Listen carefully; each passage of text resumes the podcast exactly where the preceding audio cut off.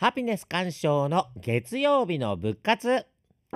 忙しい毎日を過ごすあなたのために仏教のエッセンスを優しく解き明かします。心に潤いを与える応援メッセージ。仏教の教えで今日一日を笑顔で生きる活動。それが仏活。あなたに幸せをお届けする番組です。こんにちは。ハピネス鑑賞です。今年も春のお彼岸の季節がやってまいりました。ずいぶん暖かくなってきましたよね。お彼岸というと皆さんお墓参りっていうそういうように考える方多いんですが本当はこのお彼岸仏教の修行をする期間なんですね。どんな修行をするのかっていうと煩悩を払い落とす修行の期間がこのお彼岸。しかしそう簡単には煩悩は払い落とせませんよね。どうしたらいいんでしょうか。まあ今日はお釈迦様のお弟子さんの生き方からこの煩悩の払い方を学んでみましょうか。お釈迦様の周りにはたくさんのお弟子さんたちがいらっしゃいました。その中でも特にお釈迦様からの信頼を受けて修行者たちの見本になるような優れた10人の弟子たちがおります。この10人の弟子のことを十大弟子と呼んでいます。その中でも今回は托発の修行に優れていてお釈迦様が亡くなった後の集会で座長を務めたマカカ将という方がいらっしゃいます。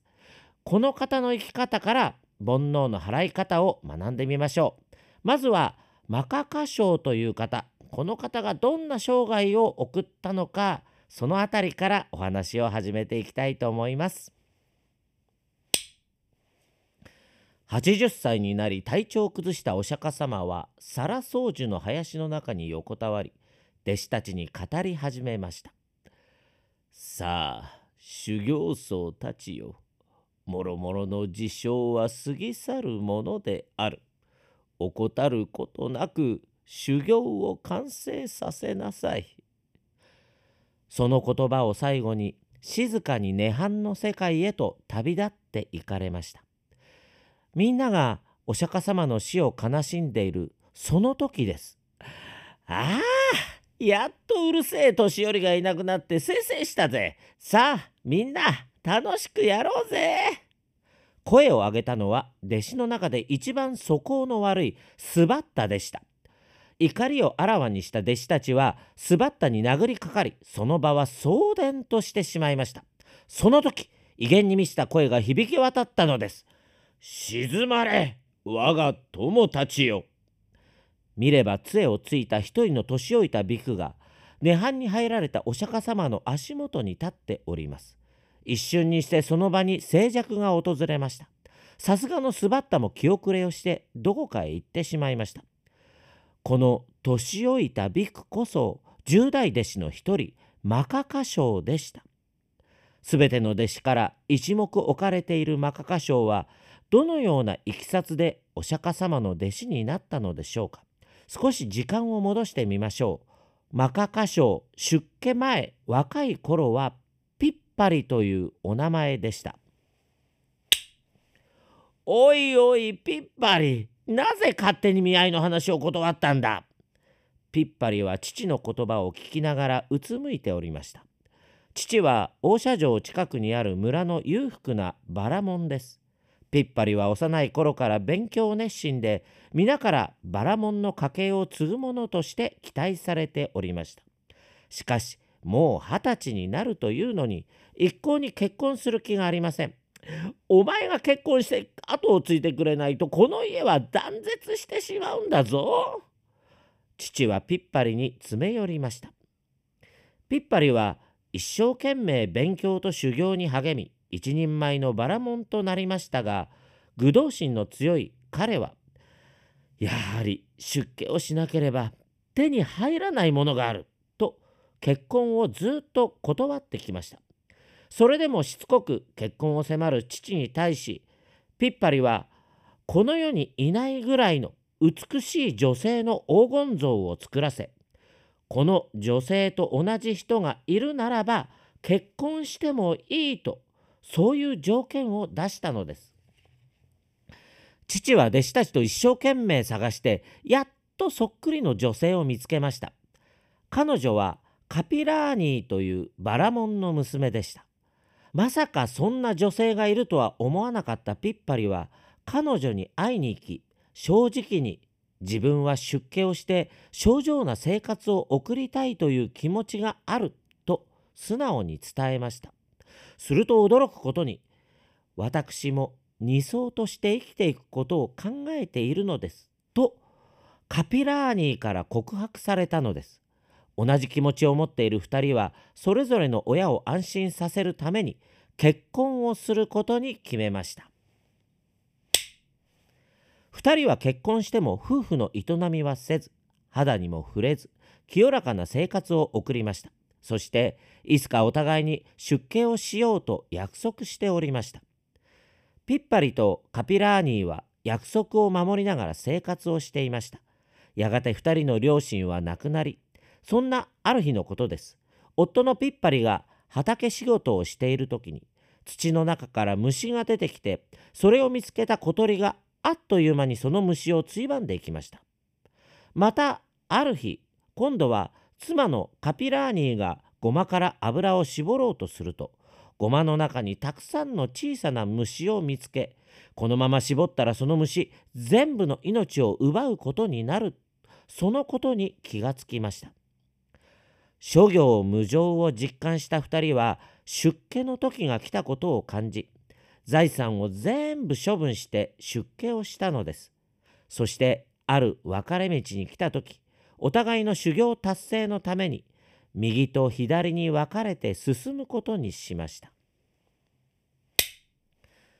妻のカピラーニーと別れたピッパリはニグローダの木の下で修行をしている一人の聖者に出会いました。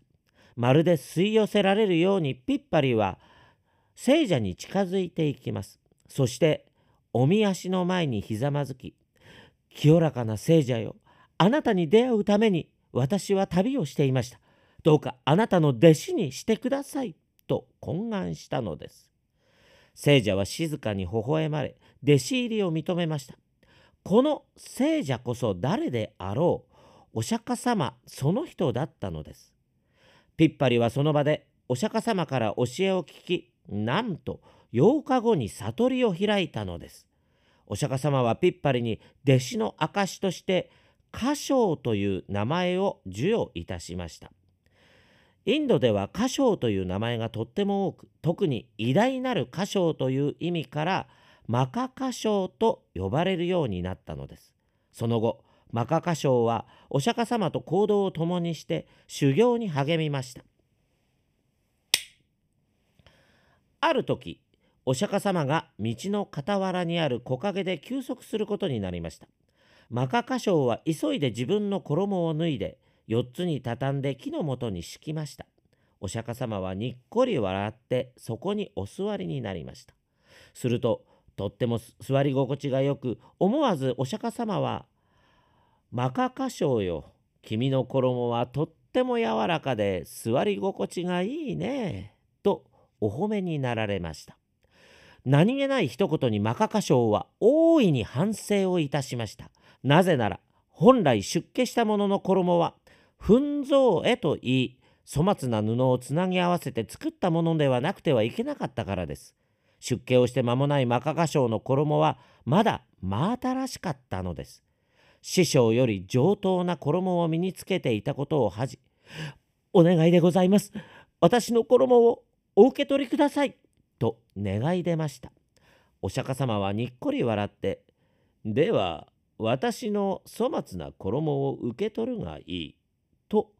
自分が身につけていた粉像絵を差し出したのです。師匠が身につけていたものを譲り受ける。弟子にとってこんなに嬉しいことはありません。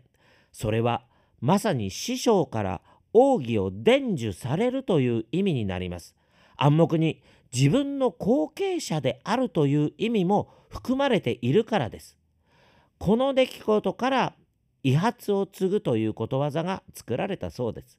それ以降マカカ将はお釈迦様からいただいた衣を脱ぐことなく生涯身につけて製品に徹した修行に励みました。マカカ将は製品な修行を行うために他の弟子たちと交わることを極力避けて年をとっても一人山の中に入って瞑想の修行に励みましたマカカ将の体を心配したお釈迦様はもうそこまでの修行をする必要はないだろうと声をかけてもいいえ私はこの修行が心から楽しいんです誰かが同じような修行に入る時の参考になればと私はそう思っています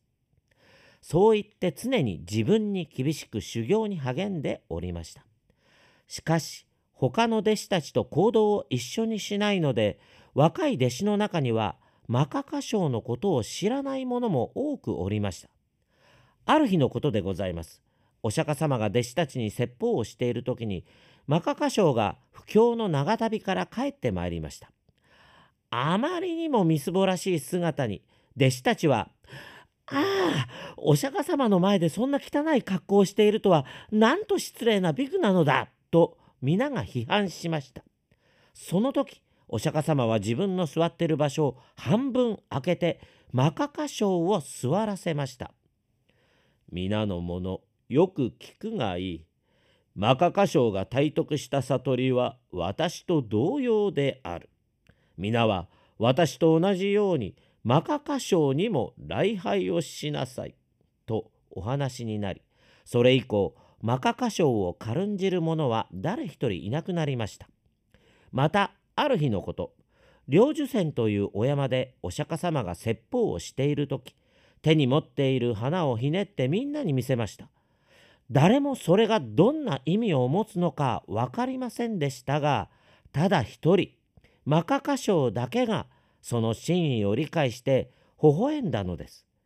悟りの真意は言葉では伝わらないことをお釈迦様は皆に伝えマカカ賞だけが悟りの奥義を理解できるものであると示したのです。そんな修行を行っていたマカカ賞でしたが長い布教の旅に出ていた途中で出会ったバラモンからどうもお釈迦様の体調が悪いらしいよというような話を聞きましてすぐに修行場に戻ってまいりました。しかし時遅しすでにお釈迦様は涅槃に入られ遺言通りダビの準備が整えられておりました阿南尊者は泣きながら「マカカ将様いくら火をつけても薪に火がつきません」とおろおろしております。お釈迦様に対面したマカカ将は初めて出会った時のようにそのおみ足に礼拝をしました。すると途端ダビの薪に火がつきました。お釈迦様はマカカ将が戻ってくるのを待っておったのです。お釈迦様が涅槃に入られ弟子たちは途方に暮れていました。その時に発せられたスバッタの暴言にマカカ将は師匠なき教団をこれからどのようにまとめるか思案しました。そして悟りを開いた500人の弟子たちに声をかけお釈迦様の教えと戒律を整える集会を開くことになったのです。これが血獣と言われるものです。さあ我が友よお釈迦様から聞いたことを出し合い吟味して同じ内容を未熟な弟子たちにも伝えられるようにまとめようじゃないか。そしてお釈迦様の教えを後世に伝えるために皆で唱えて覚えるのだ。マカカ賞のおかげで血獣は大成功でした。この役は彼にしか務まりませんでした。なぜなら彼こそがお釈迦様の遺発を継ぐ者つまり後継者だったからです。今日私たちが仏教に触れることができるのもこのマカカ賞のおかげです。血獣が終わるとマカカ賞は再び一人山の中に戻っていきました。そして100歳を過ぎ涅槃に入られたそうです。その時アジャセ王は第二の仏が亡くなったと業績をたたえ悲しんだそうでございます。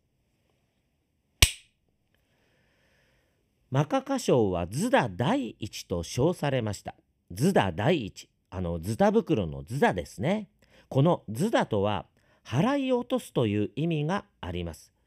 衣食住にとらわれず症状に仏道修行をしてむさぼりとか怒りとか無知とかそういった煩悩を払い落とすことを意味しております。マカカ将は悟りを開いた後もこのズダの修行を続けました。なんでなんでしょう？もう立派に悟りを開いたというのにこの方は修行をやめなかったんですね。衣はほころべば繕い破れれば布を当てて御所を大事にする食事は生きていく上で必要最小限で食べ過ぎることはない住むところにもこだわらないまあこういったことを小欲知足というんですがこれを具現化した生活を心地いいと感じていたようです。私たちはどうですか？洋服は使い捨て。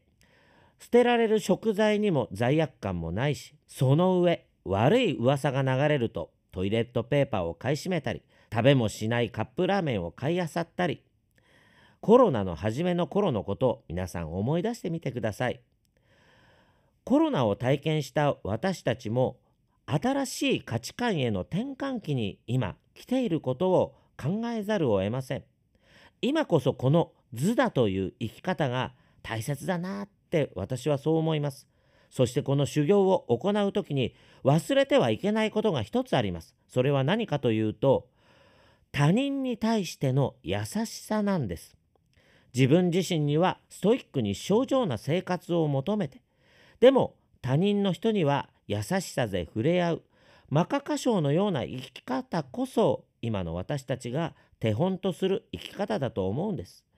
どうしたら考えの違う者同士が共存できるかどうしたら怒りなく他の人を許すことができるかすべての苦しみは自分の無知から生まれてくるんだということを教えてくれているのがマカカ賞です。新しい世界は皆さんの生き方によって作られます。私もマカカ賞の真似をして少し煩悩の少ない生き方をしてみたいなと思っております。ぜひ皆さんもこのお彼岸の1週間マカカ賞のような生き方をチャレンジしてみてください。そしてどんな結果があったかこっそり後で私に教えてくださいね。ということで今週はマカカ賞のお話でした。ぜひ皆さんもチャレンジしてみてください。それでは今週も幸せな1週間になることを祈っております。お話はハピネス鑑賞でした。